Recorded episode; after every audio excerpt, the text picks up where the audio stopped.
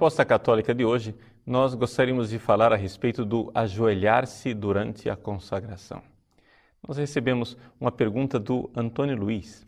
Antônio Luiz diz o seguinte: Uma dúvida sobre o missal romano no número 43. Ele diz que na hora da consagração todos devem se ajoelhar, a não ser que doentes, etc, etc. O que ocorre na minha paróquia é que alguns da equipe de liturgia fizeram um curso em São Paulo e vieram com esta orientação de que na hora da consagração não é necessário se ajoelhar. E sim, deve, devemos ficar de pé. Qual é o correto? Veja, Antônio Luiz, é interessante a sua pergunta porque ela demonstra uma tendência dos liturgistas no nosso país. Os liturgistas colocam princípios teológicos da cabeça deles e depois querem que esses princípios teológicos sejam a regra da liturgia deixa eu dizer para você, Antônio, e para todos aqueles que acessam o nosso site. A liturgia, ela tem leis. As leis são chamadas de rubricas. É o direito litúrgico. E lei a gente obedece. Eu posso justificar a lei. Eu posso dizer que existe uma razão teológica por trás da lei. Eu posso até discordar daquela justificativa teológica. Posso ter uma outra opinião teológica. Mas acontece que na matéria da liturgia é necessário que a autoridade da igreja é quem coloque ordem na nossa forma de prestar cultos a Deus. Por isso é necessário mudar a mentalidade. Nós temos que parar aqui no Brasil com essa mentalidade de se pensar teologicamente como deveria ser a missa e decidir como ela será. Nada disso. Nós não temos autonomia para isso. Nós não podemos fazer isso. Por quê? Porque o direito canônico ele existe exatamente para tutelar, para proteger o sacramento.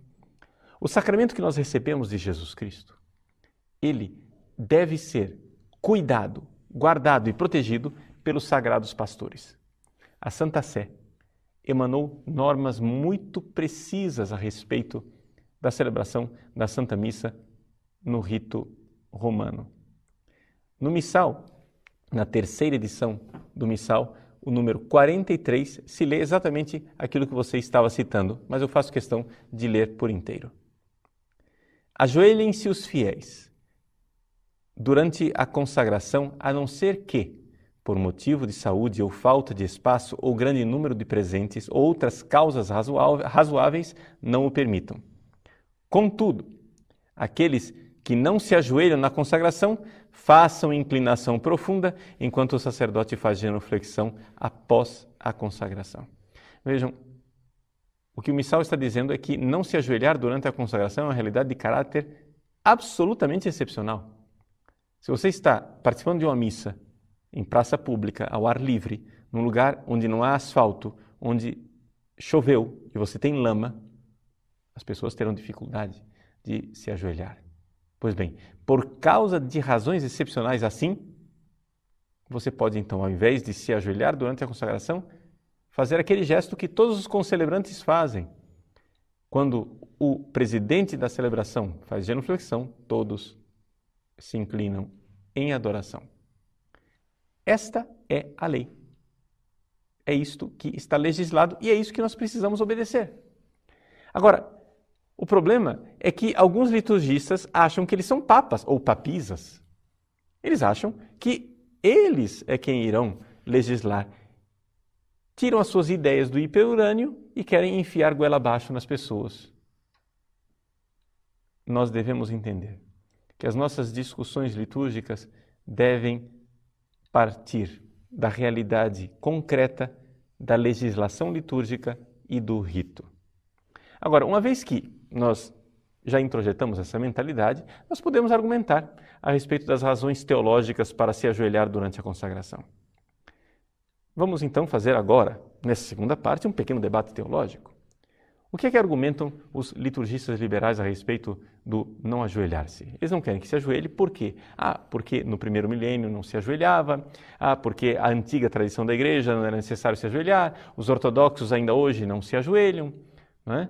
porque, na verdade, ajoelhar-se no domingo é sinal de penitência, isso é contra a tradição da igreja, porque eu posso ficar de pé como Cristo ressuscitado na posição sacerdotal e participar da Santa Missa, etc, etc, etc.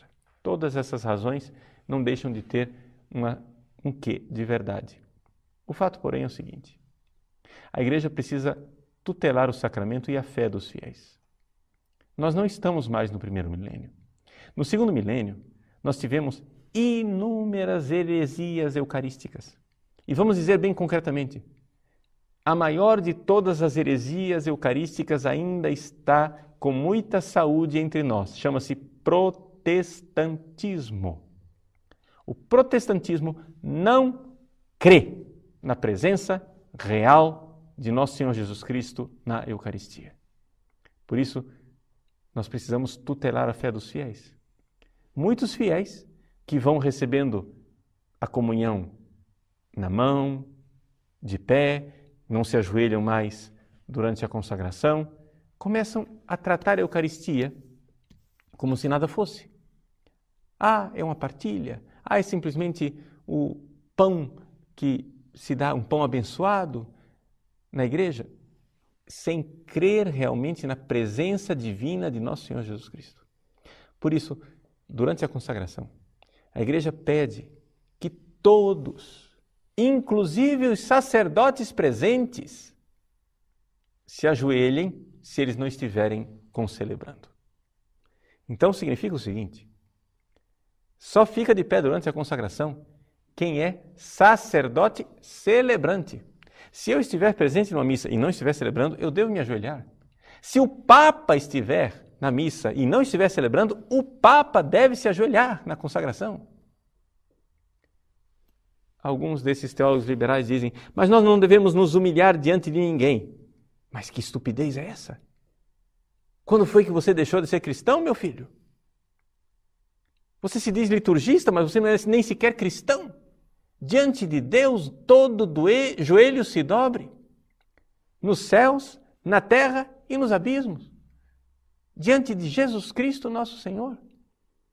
Agora, se você é incapaz de se ajoelhar, existe algo de muito sério na sua espiritualidade. Nas catedrais medievais, os demônios eram pintados nos afrescos, sem joelhos, as pernas retas. Os demônios não tinham joelhos. Por quê? Porque são incapazes de adoração. São incapazes de se ajoelhar.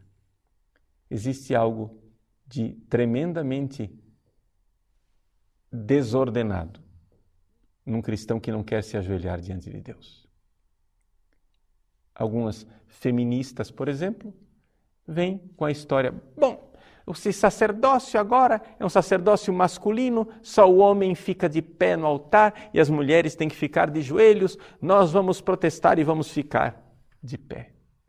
Minha filha,